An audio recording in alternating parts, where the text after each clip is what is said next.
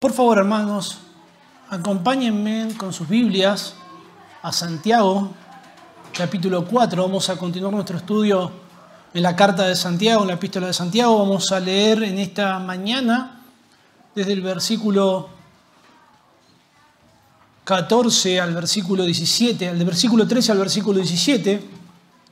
Pensando y meditando en un título para el sermón, yo lo titulé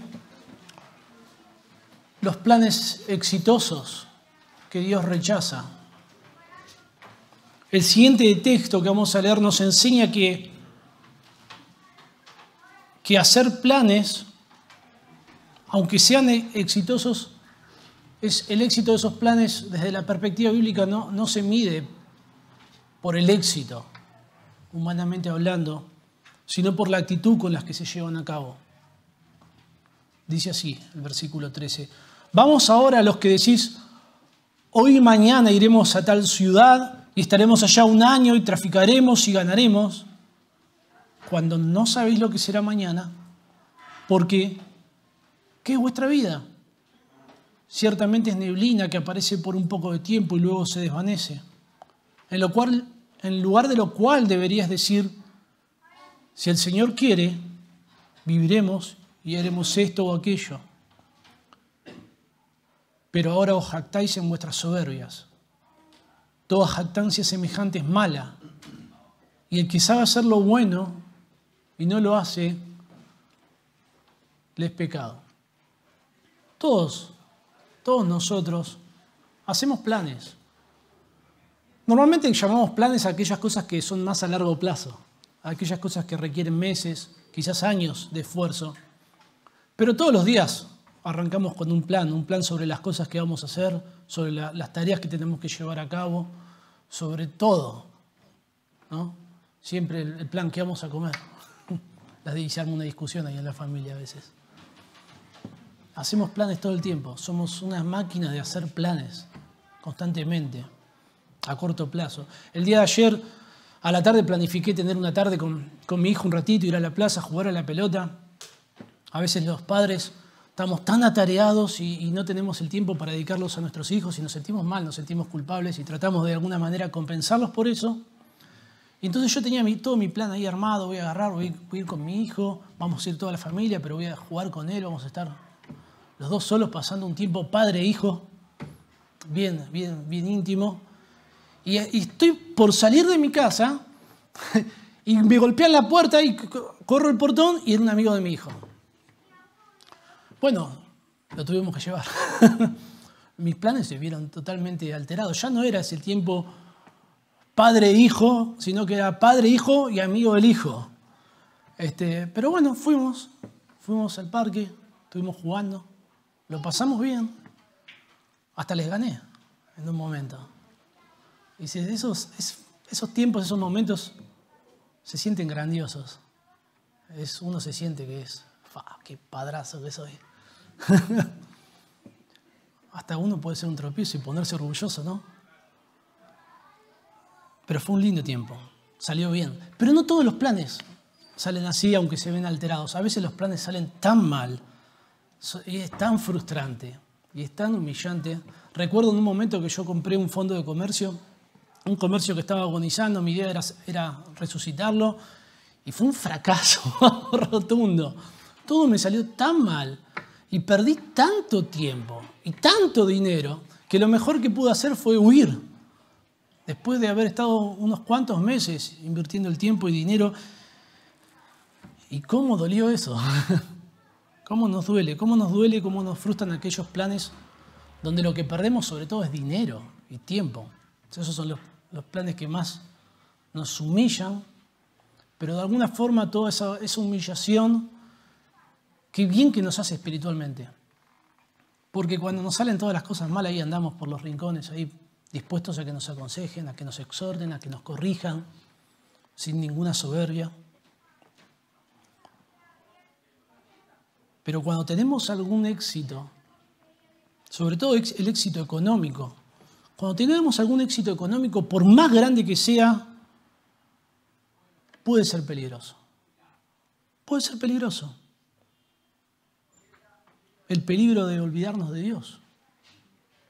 de como, como decimos, ¿no? Este se la cree, de creérnosla. Corremos el riesgo de quitar en nuestra mente a Dios de la ecuación de nuestros planes y tornarnos falsamente autosuficientes, arrogantes. Incluso hasta en ocasiones lo espiritualizamos y pensamos que Dios nos bendice porque nos va bien. Bueno, la realidad que, presenta Santiago es que nuestros planes pueden ser muy exitosos, pueden ser muy prósperos, no solo a nivel comercial, sino en diferentes áreas de nuestra vida, pero si esos planes no lo hacemos con la actitud correcta, ante los ojos de Dios son un fracaso. El éxito de los planes desde la perspectiva de Santiago no se evalúan por los resultados que se obtienen, sino por la actitud con la que se realizan, por el corazón con el que se confeccionan los planes que luego llevamos a cabo. Vayamos al texto. Me gustaría poder, antes de, adentrarnos en, los puntos del sermón, poder ver algunos detalles para tener una comprensión global de este pasaje y, que ustedes puedan entender un poco cuál es el, punto de Santiago aquí. Comienza diciendo en el versículo 13, vamos ahora los que decís. Santiago se dirige a su carta, a sus destinatarios en la carta, un montón de veces usando el término, ¿cuál término? Ya a esta altura ya lo sabemos porque lo hace una y otra vez repetitivamente. Hermanos. Todo el tiempo le dice hermanos y una orden. Hermanos y otra orden. Hermanos, y, nos gusta esa forma de hablar de, Santiago porque expresa familiaridad, expresa amor, expresa afecto. En ocasiones dice amados hermanos. Y así es como nos gusta que nos traten. Sobre todo así nos gustan que nos corrijan amado esposo, amado esposa, amado hijo. Así nos gusta que nos corrijan incluso nuestros pastores, cuando nos tienen que decir algo que de alguna forma es como que, Santiago antes de herir primero agarra, pone el alcohol, pone la curita, pone todo y después causa la herida la exhortación que va, que va a decir. Pero no lo hace siempre. Hay ocasiones donde Santiago quiere incomodar a los que le están escuchando. Quiere llamarles la atención quiere poner en ellos un sentido de urgencia, de que no pueden tolerar lo que está sucediendo. En un momento le dice, pecadores, limpiad las manos. No se oye muy amoroso. No es como me gustaría que me corrijan. Vosotros, los de doble ánimo, purificad vuestros corazones. Almas adúlteras. Yo ahí ya, ya, ya nos hubiéramos ido algunos. No, es insoportable. ¿Cómo nos puede hablar de esta manera? Algunos podrían acusar, no, pero qué falta de amor esto. Las escrituras dicen que son fieles las heridas del que ama. Santiago en, ocasiones los, los hiere con lo que dice, pero es para producir un fruto agradable, un fruto de arrepentimiento, como de la misma manera que lo hizo el apóstol Pablo a los Corintios. Y les dice, vamos ahora, esta es una, expresión idiomática que se usaba en aquel entonces. Nosotros no, usamos expresiones así de este tipo que yo recuerde, pero la idea es, que lo que va a decir a, continuación de esta frase es algo urgente. Entonces cuando él decía, bueno, vamos ahora, escuchen esto, escuchen esto, sería, óiganme un poquito, esto presten atención. Y ahí los lectores sabían, no, acá va, va a mencionar algo que es, urgente. Dice, los que decís, los que decís. No se está dirigiendo de manera general a toda la congregación, sino que se dirige a, un grupo de la iglesia. Quizás este grupo haya sido un grupo predominante de la iglesia, no lo sabemos con precisión, pero se está dirigiendo al grupo de los comerciantes, hombres de negocio. Las palabras traficaremos y ganaremos que, va a mencionar a continuación es una forma de describir cuál es la actividad que ellos estaban llevando a cabo. En, Palestina, el comercio se consideraba un medio para conseguir un capital necesario para, para adquirir bienes más que necesarios para disfrutar de una vida acomodada. Y lo, que, podemos presuponer es que este deseo de hacer negocios, de hacer planes con su dinero, describe a personas que poseían dinero, para invertir, poseían algún dinero extra para llevar a cabo objetivos. Hoy, hoy en día vivimos en momentos, hermanos, que en comparación a lo que era en aquel entonces, si, nos vieran a nosotros dirían, oh, son ricos. Porque sí que, no todos, pero en ocasiones sí disponemos, la mayoría de algún puchito que nos sobra, algún dinero extra, y hacemos planes de qué vamos a hacer con ese dinero.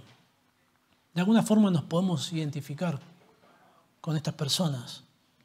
Aunque en aquel entonces el mundo antiguo estaba caracterizado, caracterizado por la pobreza, en el siglo I las ciudades griegas en los alrededores de Palestina se destacaban por un fuerte crecimiento económico. Esto hizo que muchos judíos abandonaran Palestina y, no quisieran desperdiciar estas oportunidades de hacer negocios. Probablemente muchos de los que estaban dispersos era por negocios, era a causa del comercio. Y Santiago se, se dirige a ellos. No, no, algo que no debemos olvidar antes de adentrarnos es que, aunque se dirige a los comerciantes, esta, esta exhortación es pertinente a toda la iglesia. Todos realizamos planes en diferentes áreas de nuestras vidas y podemos aplicar estos mismos principios. Ahora, el problema que va a confrontar Santiago, y lo vamos a demostrar, no es con el comercio. Santiago no está en contra del comercio, no es con el capitalismo como lo conocemos hoy en día, ni siquiera lo podría haber tenido en mente. No es con la planificación, ni siquiera es con el dinero, sino que el problema subraya el hecho de hacer planes sin tener en cuenta a Dios. Ustedes los que dicen, haremos esto, aquello, esto y lo otro. En lugar deberían decir, si Dios quiere, haremos esto, aquello y lo otro. Y en el, versículo 16 dice, os jactáis en vuestras soberbias. La Biblia de las Américas lo traduce como, os jactáis en vuestras arrogancias. Y este es el pecado que Santiago va a corregir, el pecado de la arrogancia. Un, diccionario de la lengua española dice que la arrogancia es alguien que es altivo, altanero, orgulloso, prepotente, engreído. Alguien arrogante es alguien que cree ser un, experto, por lo menos en, el área que se desarrolla. Alguien arrogante piensa que la tiene re clara, que se la sabe toda. No tiene ningún interés en escuchar lo que, usted tenga para decirle, porque ella, ella estuvo. Cuando vos viniste, yo ya fui, vine 25 veces, ya saben. Una, una arrogante desprecia a otros y ofende a otros. Y no le importa. Un léxico griego define esta palabra como fanfarronería, un fanfarrón, un pretencioso, alguien que hace alarde. Ah, yo esta ya la hice un millón de veces. Siempre la, siempre la clavo en el ángulo. Conocemos, yo conozco varias personas así. Todo, todo el, el pasaje describe ese orgullo fanfarrón de quienes tienen esa filosofía de vida que seguramente ustedes habrán escuchado esta frase, yo forjo mi propio destino. Yo lo hago. Un, un, filósofo americano escribió, la única persona que estás destinado a ser es la que tú decides ser. Albert Einstein dijo, somos arquitectos de nuestro propio destino. El presidente John F. Kennedy dice, nuestros problemas son provocados por el hombre, por lo tanto pueden ser resueltos por el hombre y el hombre puede ser tan grande como lo desee. Ningún problema del destino humano está más allá de los seres humanos. Esto a la luz de la escritura es todo falso. Esta, es la filosofía del mundo. Pero es falso, es mentiro. Esta actitud es un fracaso. Los seres, no estoy diciendo que no seamos responsables de muchas de las cosas que suceden, porque la Biblia sí que habla de eso. Sí que la Biblia la escritura nos anima a planificar, a que seamos responsables, que lo que el hombre sembrar, eso también segará.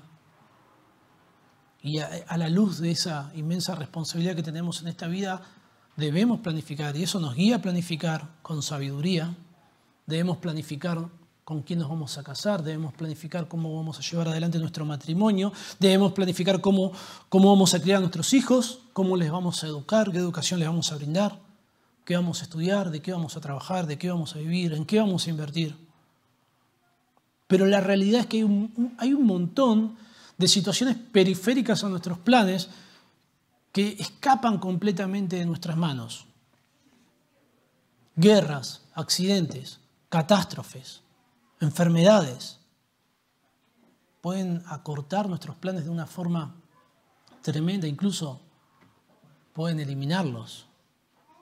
Y aunque todas estas cosas escapan de nosotros, no escapan de Dios, no escapan del control de Dios, no escapan de la soberanía de Dios.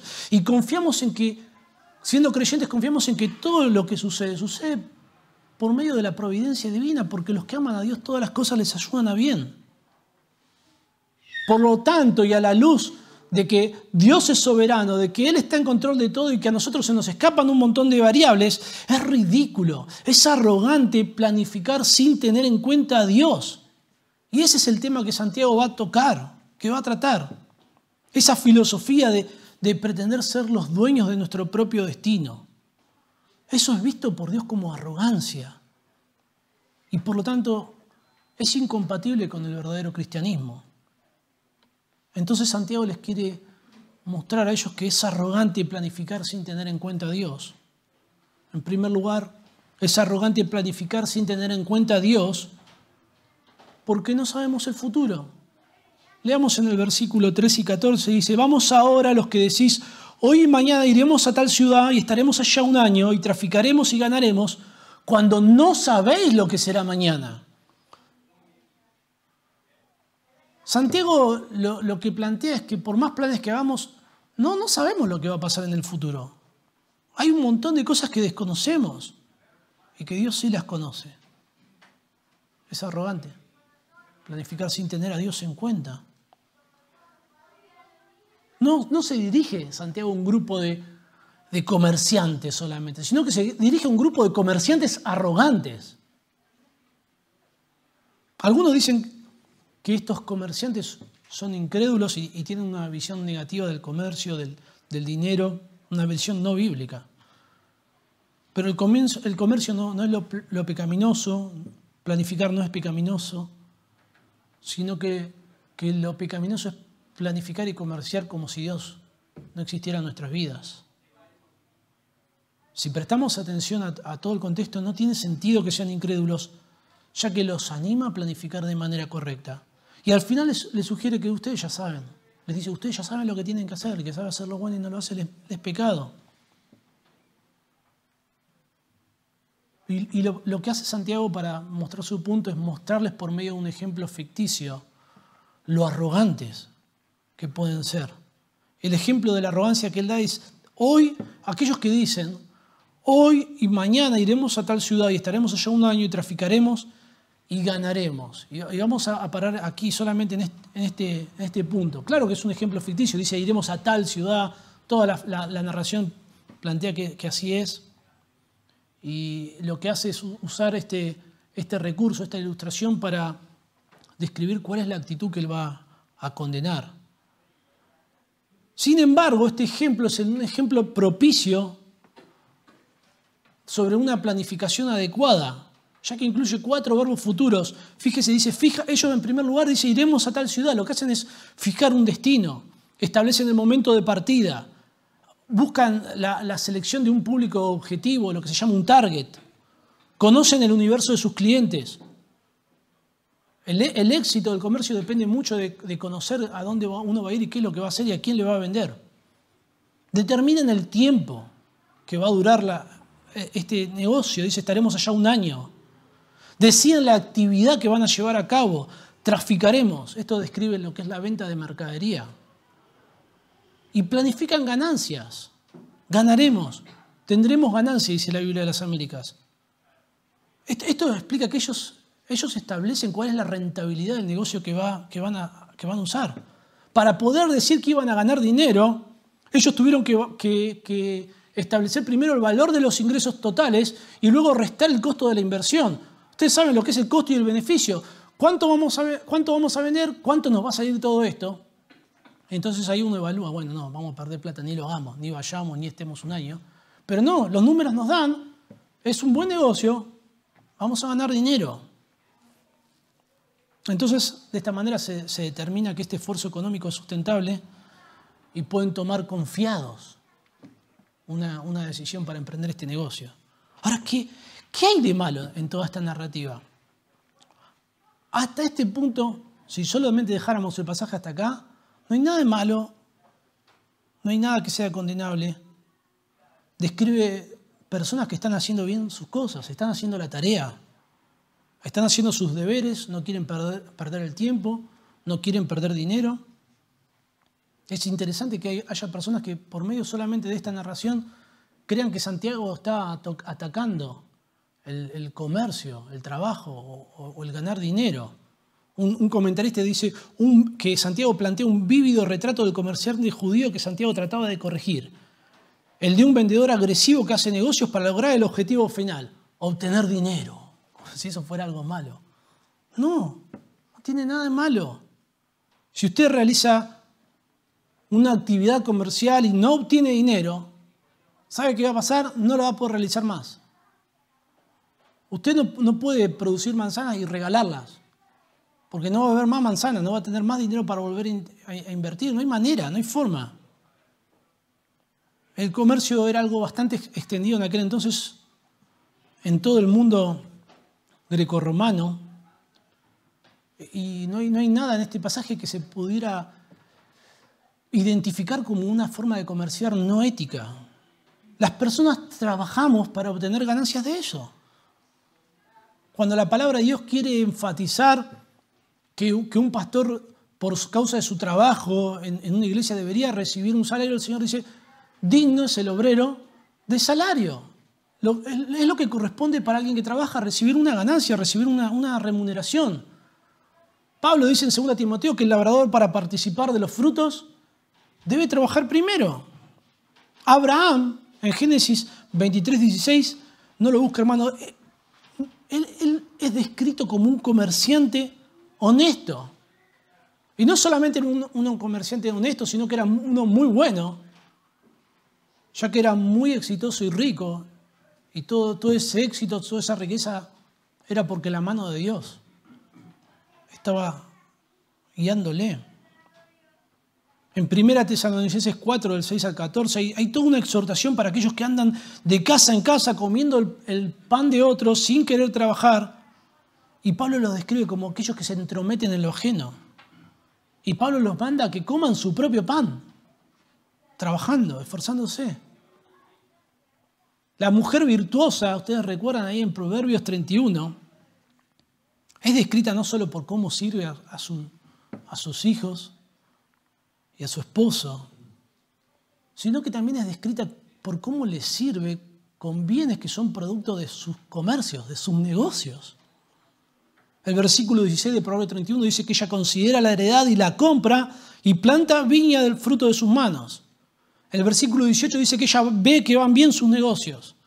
El versículo 24, luego de, atender a su familia, tiene tiempo para hacer negocios y dice, y dice hace telas y vende y da cintas al mercader.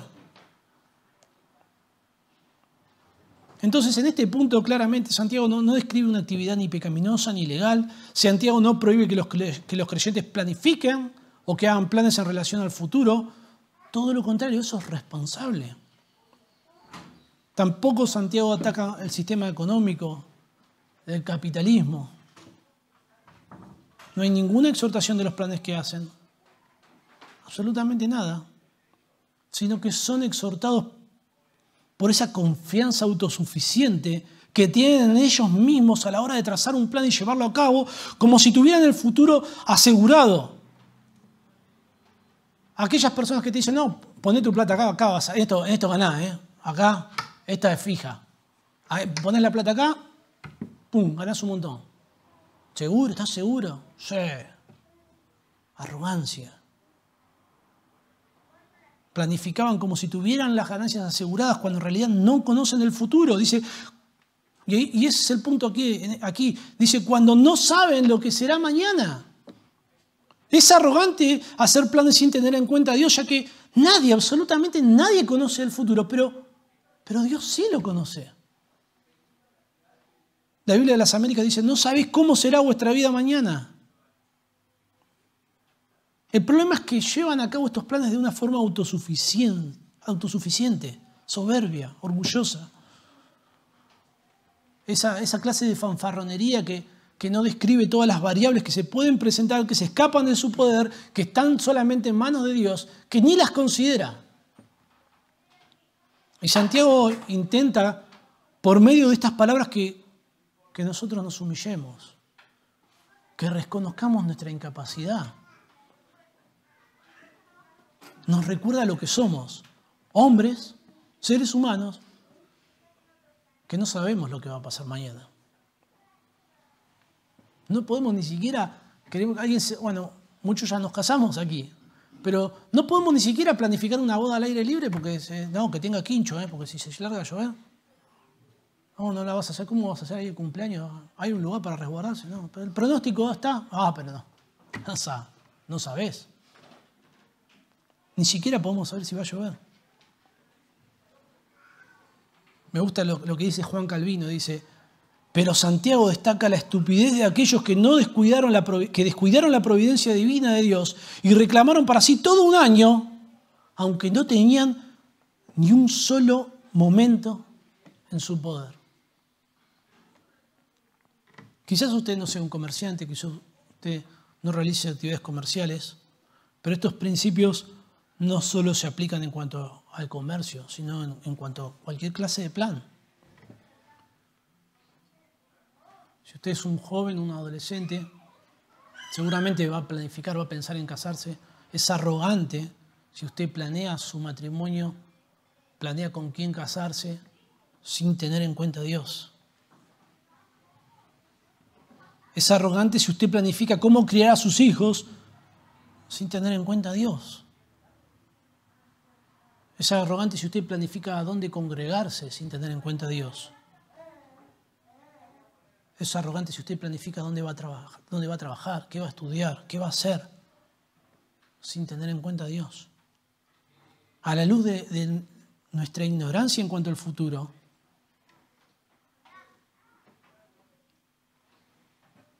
¿cómo no tener en cuenta a Dios? Él conoce el futuro, Él gobierna todo lo que sucede. No, podemos hacer absolutamente nada que tuerza los planes de Dios. Es lógico que planifiquemos en dependencia de Él.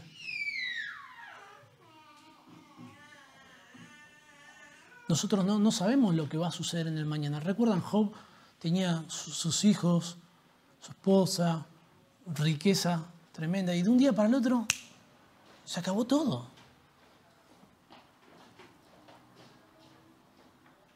Y Job dice en 42.2, dice, yo sé que, que tú puedes hacer todas las cosas y que ningún propósito tuyo puede ser estorbado. Los míos, no puedo hacer nada. Claro, ya este, cuando Job dice esto no tenía nada. No tenía nada, estaba enfermo.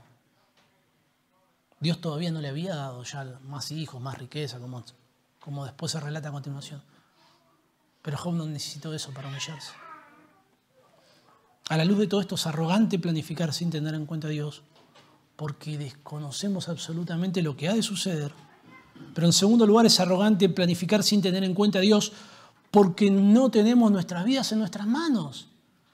Nadie tiene la vida atada, absolutamente nadie. Dice, porque ¿qué es vuestra vida? El versículo 14, la segunda parte, ¿qué es vuestra vida? Ciertamente es neblina que aparece por un poco de tiempo y luego se desvanece. Desconocemos lo que va a suceder en cuanto a situaciones periféricas, guerras, catástrofes, accidentes, pero no sabemos lo que va a suceder en cuanto a nuestros días aquí en la tierra. No sabemos cuántos meses, años, minutos, segundos vamos a vivir. Santiago presenta aquí como como su, demostración la fragilidad de nuestras vidas, como su argumento la fragilidad de nuestras vidas, lo fugaz, lo pasajero. Desconocemos si puede venir una enfermedad que de forma, de forma lenta corte nuestros días o inclusive lo puede hacer de una manera abrupta. Dice, comienza diciendo, porque ¿qué es vuestra vida? Y esto es lo que está argumentando Santiago, ¿cuál es la naturaleza de la vida humana? Y lo que hace es usar una metáfora para ilustrarlo. Y dice, la vida es como neblina. Esta expresión neblina se usaba para describir el, Usted sabe el vapor del agua, cuando ahí hacemos el mate en la pava, ya no se, no se usa mucho la pava, pero usamos la eléctrica, pero también larga vapor. y, no llega nada. Uno tiene ahí el vapor, aparece un poquito y desaparece. También se usaba para describir esta palabra, para describir el humo. ¿no? Uno ve, oh, qué humo que sale y ya está. Se desvanece, incluso hasta de un incendio grande. A veces es más, más fugaz, pero no dura tampoco mucho.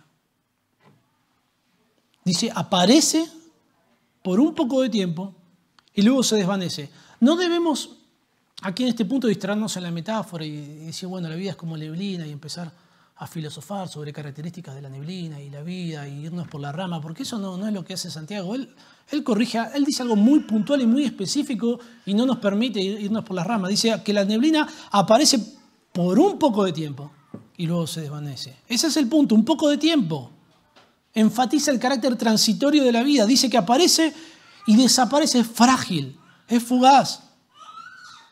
tenemos una incertidumbre total en cuanto a nuestra, nuestra vida física. Y este no, era un tema exclusivo de Santiago, sino que se encuentra a lo largo de todas las escrituras. Job dice, dice, y mis días fueron más veloces que la lanzadera del tejedor. No sé si usted alguna vez vio, un telar, yo justo trabajo con, cintas y he, visto los telares modernos, que mecánicamente no cambian mucho de lo que era en la antigüedad, claro, son mucho más veloces y hacen a gran escala, pero van, cambiando el, tramado y, hay como un barquito que tiene la tela ahí adentro y ese barquito va pasando. Bueno, pasa, tan rápido que uno ni lo llega a ver en los telares modernos, pero en los telares antiguos también pasaba rápido. De una manera mecánica se va moviendo como una maderita y pasa la lanzadera. Y Santiago dice, así, son nuestros días. Ahí, pasó, se acabó. En Job 7 dice, acuérdate que mi vida es un soplo. El salmista en el Salmo 39, 5 dice, aquí diste a mis días término corto y me da, es como nada delante de ti. Claro, quizás pensar en vivir 70, 80 años nos parece un montonazo, pero cuando pensamos en la historia humana no es nada. Y si pensamos en la eternidad de Dios, es cero. Todas las escrituras hablan sobre la transitoriedad de la vida, lo fugaz, lo frágil que es. ¿Quién puede tener el control de, su vida? Y ahí nos agarramos, vamos al doctor, hacemos ejercicio, levantamos Pero no podemos alargar nuestros días ni un minuto. Nada no podemos tener ningún control. Deberíamos planificar nuestra vida como si no fuéramos a morir nunca, porque si no, no podríamos, si pensamos solamente en esto, no podemos hacer planes ni para mañana. Ah, ¿qué me importa? Mañana no sé ni, si llego. Entonces debemos planificar como si no, como si viviríamos muchos años, pero deberíamos vivir cada día como si fuera el último. Y todo esto hacerlo considerando a Dios en nuestros planes y en nuestra vida entender el alcance eterno, la dimensión, la magnitud de la persona de Dios, en comparación con nuestra incapacidad, nuestra fragilidad, lo transitorio que somos, esto nos ayuda y esto evita que hagamos planes, que meditemos y no hagamos planes sin tener en cuenta a Dios. No solo es arrogante hacer planes sin tener en cuenta a Dios porque no sabemos el futuro o porque no tenemos el control de nuestros días, sino que es arrogante hacer planes sin tener en cuenta a Dios, porque Dios es soberano. Dios es soberano. Dice, en, lo cual, en lugar de lo cual, versículo 15, en lugar de lo cual deberías decir, si el Señor quiere, viviremos y haremos esto o aquello. Conocer a Dios lo cambia todo. Cambia todo. Conocer al Dios de la Biblia lo cambia todo cuál es su carácter, cuáles son sus atributos, quién es realmente Él. Esto transforma nuestra vida, cambia nuestra forma de pensar. Y si cambia nuestra forma de pensar, por lo tanto cambia nuestra forma de planificar. El carácter soberano de Dios es el argumento que, en que se enfoca aquí Santiago para que tengamos en cuenta a Dios en nuestros planes. Y dice, en lugar de lo cual deberías decir, y esto nos conecta con el versículo 13. ¿Recuerdan cuando comienza diciendo, vamos ahora, los que dicen, haremos, traficaremos, negociaremos, lo que deberían decir en realidad es otra cosa. Y me gusta mucho lo que hace Santiago porque ah, por lo menos es la forma más útil para que alguien me muestre mi error a veces, es mostrarme qué es lo que yo estoy haciendo. Entonces a veces uno ve lo que uno está haciendo y dice, eso hice yo, ¡Oh! eso dije. Me ha pasado que mi señora me dice, dijiste esto. Y yo, ¿cómo dije eso? Yo, ni yo me acuerdo de haber dicho eso. Dije, qué soberbio. Pero también le muestra qué es lo que habría que decir, cómo habría que actuar. Esta debería ser tu conducta, esto es lo que tendrías que haber dicho. Y ahí como que uno agarra y dice, ah, claro. Así hacen nuestros hijos también. ¿Cómo hacerlo bien? Ellos dicen, vamos a ir a tal ciudad, estaremos un año, traficaremos, ganaremos. Y lo que deberían hacer es hacer todo eso, porque les dice. Y luego, luego van a realizar esos planes. Pero lo que deberían decir es, si Dios quiere, viviremos y haremos esto y aquello. Fíjense que no, esos planes de comerciar, Santiago no los elimina de la ecuación, porque están incluidos. Lo que hace es agregar a Dios en esos planes. Viviremos y esto y aquello es, es, útil para nosotros porque es como que Santiago ya abandona el ejemplo del comercio, ya no está hablando de traficaremos, ganaremos, sino que el, el hacer esto o aquello involucra una situación inespecífica. Es claro que estos planes, esta forma de planificar, es aplicable, estos principios son aplicables a cualquier clase de plan, no necesariamente un plan económico. Santiago nos anima a reconocer la dependencia de Dios en cuanto a la vida física, viviremos, y la dependencia de Dios en la fortaleza física. Haremos esto o aquello. Isaías 41.10 dice, yo soy tu Dios que te esfuerzo, siempre te sustentaré. si hay fuerza para hacer cosas es porque Dios nos sustenta. Recuerdan, leímos ahí Deuteronomio 8. Permítame recordarlo para no decir algo que, que no dice Deuteronomio. Deuteronomio 8, el versículo 17, cuando se habla de una situación de abundancia que iba, que iba a tener Israel en ese futuro cercano, dice, y digas en tu corazón, mi poder y la fuerza de mi mano me han traído esta riqueza. Ahí está, yo forjo mi propio destino. Sino acuérdate de que Jehová tu Dios, de Jehová tu Dios, porque Él te da el poder para hacer las riquezas, a fin de confirmar su pacto que juró a tus padres, como en este día. Si alguien tiene riquezas, es porque Dios le dio esa capacidad, porque Dios le dio ese poder. En Hebreos 1.3 nos dice que el Señor Jesucristo es quien sustenta todas las cosas con la palabra de su poder. Colosenses 1.17 dice que todas las cosas en Él subsisten. Si nosotros respiramos, tenemos aliento, vivimos, es gracias a Cristo. Y si podemos hacer algo que nos produzca algún beneficio económico, o algo que esté bien hecho, o lo que sea, o llevar un matrimonio que agrada a Dios, o criar a nuestros hijos en la amonestación del Señor, es gracias a que Dios nos da el poder para hacerlo. Todo sucede a la luz de que Dios es soberano. Dice que en lugar de hacer todos esos planes, lo que deberían hacer es incluir lo siguiente, si Dios quiere, si Dios quiere. Es, más, presta atención hermano, no dice si Dios quiere.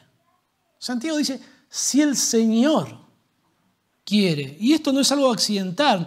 Santiago lo que quiere enfatizar es el gobierno soberano de Dios. La palabra Señor es la palabra curios, que es aquel que ejerce poder. Esta palabra enfatiza la idea de ser dueño de todo y por lo tanto, a causa de que es el dueño absoluto de todo, tiene el derecho de, ejercer el poder de un soberano absoluto. Esta, expresión, si el Señor quiere, si Dios quiere, no es una expresión original de Santiago. El apóstol Pablo la usa en, Hechos 18, 21. Dice, otra vez volveré a vosotros si el Señor quiere, si Dios quiere. En 1 Corintios 4, 18 dice, iré pronto a veros, iré pronto a vosotros, si el Señor quiere. Y hay, varias veces expresiones similares a esta, si es su voluntad. Más de una vez están estas expresiones a lo largo de todo el Nuevo Testamento. Entonces, podemos pensar, lo que quiere Santiago es que nosotros utilicemos esta frase para hablar de nuestros planes y de las cosas que vamos a hacer. Que nosotros digamos, bueno, si Dios quiere, mañana sí tengo una entrevista mía, si Dios quiere, si Dios quiere voy a tener la entrevista, si Dios quiere voy a hacerla. Imagínense si nosotros usáramos esta frase en todas las cosas, hermano. ¿Qué vamos a comer? Si Dios quiere, churrasco. Sería, sería algo totalmente vano. Y, saben qué, hermanos, a veces usamos, así es como usamos esta palabra. La, trillamos tanto, la gastamos tanto que la despojamos de, de todo significado. Usted no cura la arrogancia cambiando sus palabras. No, no hay una fórmula mágica, ojalá fuera así. Es mucho más difícil porque el problema no está en las palabras, el problema está en el corazón. Lo que Santiago quiere corregir es una actitud. Busca un cambio de actitud en la forma de hacer los planes por medio del conocimiento en cuanto a la soberanía de Dios. El Nuevo Testamento es claro, no indica que los apóstoles quisieron acuñar esta fórmula para que, para que nosotros la usemos de, si Dios quiere. Es más, hay un montón de ocasiones, si usted lean la Semana de las Escrituras, presta atención a este detalle, pero es común en Pablo, que hace planes de cosas que va a hacer, y, nosotros esperaríamos que Pablo dijera, si Dios quiere, pero no lo hace, porque no, es el objetivo, no, es el problema en la frase, sino que en la actitud.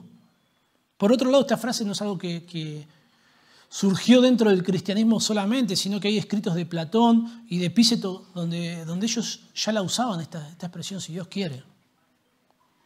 O lamentablemente, le repetimos tanto esta frase como otras sobre todo en el mundo evangélico que pierde, pierde significado. Es algo mecánico, trillado. Incluso hasta se transformó en una fórmula que, que, demuestra piedad. Recuerdo hace muchos años, yo era, era, muy, joven, y yo dije algo que iba a hacer, y me acuerdo que, un anciano, y con la voz alta, me dijo, si Dios quiere, me dijo, como retándome porque no había dicho si Dios quiere. Pero, si Dios quiere, hermano, claro, si Dios quiere si Dios quiere. Puede ser, puede ser parecer muy piadoso que hoy en día, si Dios quiere, pero no necesariamente lo es. Puede ser cartón pintado, puede ser una apariencia. No necesitamos usar las palabras si Dios quiere, lo que, necesitamos es vivir de tal manera que lo que hacemos demuestra que lo hacemos si, Dios quiere. Hacer lo que Dios quiere. No, no es suficiente que reconozcamos que no sabemos el futuro aunque reconozcamos que la vida es frágil, que es incierta, cualquier incrédulo reconoce eso. Lo que debemos reconocer aquí en este punto, aparte de eso, es que Dios es soberano. Esto, que, o sea, Dios es el que está a cargo. No hay, nosotros no podemos, no hay manera que nosotros hagamos que los planes de Dios fracasen, ya lo leímos en Job, no hay forma. Nosotros no podemos intervenir en los planes de Dios y hacer que que Dios ahí tenga que ver, a ver, ¿qué hago con este que me está arruinando mis planes? No hay manera. Es al, revés. Dios a veces frustra nuestros planes para enseñarnos, para corregirnos, para amonestarnos, para disciplinarnos. Si reconozco que Dios es soberano en mis planes, significa que no haré nada sin el permiso de Dios. Significa que al hacer planes los voy a evaluar desde una perspectiva bíblica, preguntándome si estos planes están eh, en armonía con lo que Dios ha revelado en su palabra. Si reconozco que Dios es soberano, significa que considero la, la posibilidad de que mis planes presenten imprevistos o incluso que se frustren, que deba cambiarlos o abandonarlos, sin hacerme demasiada mala sangre, entendiendo que, bueno, Dios no lo quiso y ya. Si reconozco que Dios es soberano, significa que confecciono mis planes en total dependencia de Dios. Diciendo, bueno, yo voy a intentar hacer esto, pero si no sale, está bien. Ya está. Perdí tiempo y no, bueno, Dios sabe. Y todo esto es porque entiendo que Dios es soberano, que Él está a cargo, que a los que aman a Dios todas las cosas les ayudan a bien, que detrás de mis, de mis éxitos y fracasos Dios está llevando a cabo su divina providencia. Reconocer la soberanía de Dios es, el resultado de una práctica, de una fe viva, de una fe verdadera, de alguien que, nació de nuevo, de alguien que conoce a Dios. Es arrogante hacer planes sin tener en cuenta a Dios porque no sabemos el futuro, no tenemos el control de nuestra vida. Es arrogante hacer planes sin tener en cuenta a Dios, ya que Dios está a cargo de todo, ya que Él es soberano. Y por último, es arrogante planificar sin tener en cuenta a Dios, porque es pecado. El versículo 16 dice así, pero ahora os jactáis en vuestras soberbias. Toda jactancia semejante es mala y el que sabe hacer lo bueno y no lo hace, le es pecado. Y, todo lo que viene ahí relatando Santiago apunta acá, a la exhortación final. Hablamos de estas palabras soberbias al, principio del sermón, como autosuficiencia, arrogancia, esa fanfarronería de alguien que, que piensa que obtuvo las cosas por sí mismo, que tiene la vaca atada. Y, y les dice, os jactáis, dice Santiago, os jactáis en vuestra arrogancia. Y esta es la raíz del problema. No, no es el comercio, no es planificar, sino que era la actitud en la que comerciaban y planificaban. Ellos estaban orgullosos de su pecado, estaban orgullosos de su independencia, de su autosuficiencia, de, pretender que, la lograban toda, de que todo les salía bien, de que iban y, ganaban. Y estaban orgullosos de eso. Nada, nada es tan peligroso para nuestro orgullo como, como el éxito económico. En Proverbios 38 dice, no me des pobreza ni riqueza. Manténme del pan necesario, no sea que me, que me ¿no? Que me llene de orgullo. Entonces el, cuadro aquí es el siguiente. Estos comerciantes ya fueron exitosos en el pasado. Ya planificaron negocios, ya invirtieron capital, ya sacaron ganancias.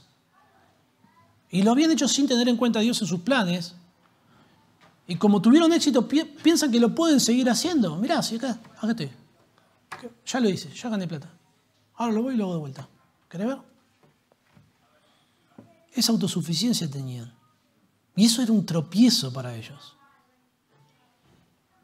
Prosperan y eso trae, orgullo, esa, soberbia, ese sentimiento falso de, superioridad. Confiaban en sus aptitudes para hacer dinero en sus habilidades económicas y ahora se la creían. Una, una vuelta recuerdo, alguien que me dijo, yo nunca pierdo. Así, yo nunca pierdo. Arrogancia. Dice, toda jactancia es mala. De lo que ellos estaban orgullosos es de lo que Dios llama pecado. Toda jactancia dirigida hacia uno mismo en las escrituras es condenada, es algo malo. Dios escogió lo vil y lo menospreciado del mundo a fin de que nadie se jacte en su presencia. Nadie va a estar en el cielo. Qué orgulloso que estoy de estar acá. Me lo gané, ¿eh? Nadie, absolutamente nadie. Nadie lo merece. Absolutamente nadie. Primera Corintios 4.7 dice, porque ¿quién te distingue? ¿Qué tienes que no hayas recibido? Y si lo recibiste, ¿de qué te glorías como si no lo hubieras recibido? No hay nada, no hay nada que podamos tener de lo que podamos gloriarnos por nosotros mismos, porque todo viene por medio de la gracia de Dios. Y el que sabe hacer lo bueno y no lo hace, le es pecado. ¿Qué sería lo bueno en este, en este contexto? ¿Qué sería lo bueno? Lo que dice en el versículo 15, en lugar de lo cual debería decir, si Dios quiere, haremos esto, aquello o lo otro. Planificar teniendo en cuenta a Dios en nuestros planes, hacerlo en dependencia de Dios, en humildad, reconociendo su soberanía, su autoridad, nuestra incapacidad, nuestra fragilidad. Hay, pecados que se dominan por acción, que son las, cosas que nosotros hacemos. Los pecados por acción es lo que hacemos o, aquellas cosas que, que, no deberíamos haber hecho. Y, lamentablemente la experiencia común a los cristianos es ahí donde, nos centramos mayormente en nuestra confesión. Confesamos las cosas que, que lo que hicimos mal. Y está bien que lo hagamos. Pero hay otros pecados que se dominan pecados por omisión no haber hecho lo que deberíamos haber hecho. Y, pensamos que no haber hecho lo que deberíamos haber hecho no es tan grave, pero Santiago dice que no es así, que el que sabe hacer lo bueno y no lo hace le, es pecado.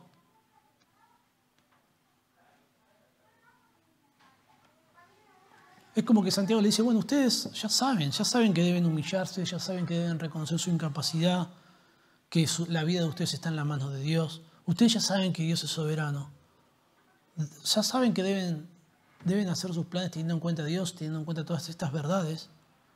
Pero si no lo hacen, es pecado.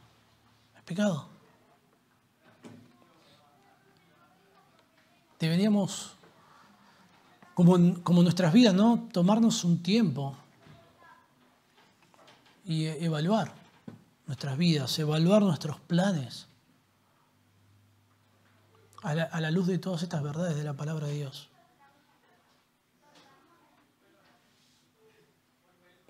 Cuando evaluamos nuestros planes a la luz de lo que la Biblia enseña, es, todo diferente.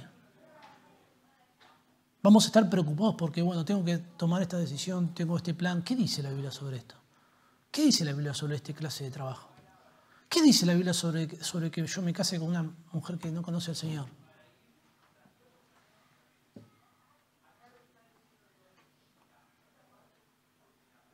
¿Pedimos consejos a hombres sabios para lle- llevar a cabo nuestros planes? Porque el corazón es engañoso y perverso y podemos pensar de que, de que estamos en lo correcto. Claro, siempre que hacemos algo es porque, la mayoría de las veces es porque pensamos que lo que estamos haciendo, después de haberlo evaluado, ¿no? Porque pensamos que está bien y viene alguien y no, no, no consideraste este texto, no consideraste esta verdad, no consideraste lo que Dios dice. Si realmente nosotros queremos tener a Dios en, eh, en la ecuación de nuestros planes, vamos a considerar lo que otros tengan para decirnos en relación a, la- a las escrituras, a la palabra de Dios, personas sabias. ¿Estamos dispuestos a que Dios cambie nuestros planes? No, no, no, no sé, no sé cómo es usted. A mí me supongo que le debe pasar lo mismo que a mí. A mí me frustran mucho los cambios. No me gustan los cambios. Es más, cuando me voy de vacaciones los primeros días me cuesta porque cambié mi rutina diaria y casi que no lo disfruto. Y cuando lo- recién lo estoy empezando a disfrutar ya me tengo que volver y no me gusta de vuelta que me cambió la, la rutina. No me gusta que me cambie la rutina, no me gusta que, que me cambien nada. Ni siquiera me gusta que me cambien el menú cuando me dicen, bueno, vamos a comer esto. Y uno está toda la mañana y dice, ah, qué rico, hoy voy a comer esto. Y se sienta y otra cosa y dice, ¿qué pasó? ¿Qué pasó? No nos gusta. Estamos, y no, me pregunto, ¿no? ¿Estamos dispuestos a que Dios cambie nuestros planes? De joven era, era, me ponía muy mal cuando esto sucedía. Ya Dios por medio de los años me cambió tantas veces los planes que ya es como que, bueno, el Señor no, no quiso. Esto cambió. Y, no estoy hablando de cosas tan, tan sencillas o vanas como qué vamos a comer o eso, sino cosas serias que cambian en nuestra vida que nosotros no esperábamos. Pero entendemos que Dios es soberano y que si cambia, si fracasó, bueno, el Señor lo hizo, el Señor así lo quiso. Estamos, cuando entendemos todo esto, estamos dispuestos a recibir fracasos, imprevistos. Y, no solamente los vemos como imprevistos, sino que vemos como intervenciones divinas, Dios haciendo su voluntad de manera soberana. Que Dios nos dé, hermanos, la humildad para cambiar nuestra forma de pensar a la hora de hacer planes y hacerlos con una actitud que, que, que agrade a Dios, que, que glorifique a Dios, que honre el nombre de Dios en, cada uno de los planes que realizamos y cómo los llevamos a cabo. Oremos, Señor. Señor. Señor nuestro, nos acercamos a ti, venimos en oración a ti y te decimos Señor, pero no queremos perder de vista lo que esto significa, significa que, que tú eres nuestro soberano, que tú eres nuestro gobernante, que nosotros somos tus criaturas, que somos tus esclavos, tus siervos. Que tú puedes hacer con nosotros y en nosotros lo que a ti te parece, Señor. Y queremos recibir tu voluntad con, con los brazos abiertos. Queremos ser responsables, Señor. Queremos ser sabios en la forma en la que planificamos. Y que tú, Señor, estés todo el tiempo, Señor, en esos planes, que lo hagamos en dependencia tuya dispuestos a que tengan éxito o a que fracasen, Padre. Entendiendo, Señor, y dándote las gracias de que como hijos tuyos todas las cosas nos ayudan a bien, Señor. Y en ocasiones hay circunstancias que son difíciles para, para afrontar, circunstancias de adversidad que están atravesando mis hermanos. Señor, rogarte que tú les, les fortalezcas, que tú le des fuerza, consuelo, ánimo, pero que también, Señor, tú nos utilices a nosotros para edificarnos mutuamente, para sostenernos, Señor, en tu gracia. Señor, que, que podamos tomarnos el tiempo necesario para evaluar, Señor, cómo, cómo estamos planificando y llevando a cabo nuestras vidas, Padre. Te lo rogamos en el nombre de Jesús. Amén.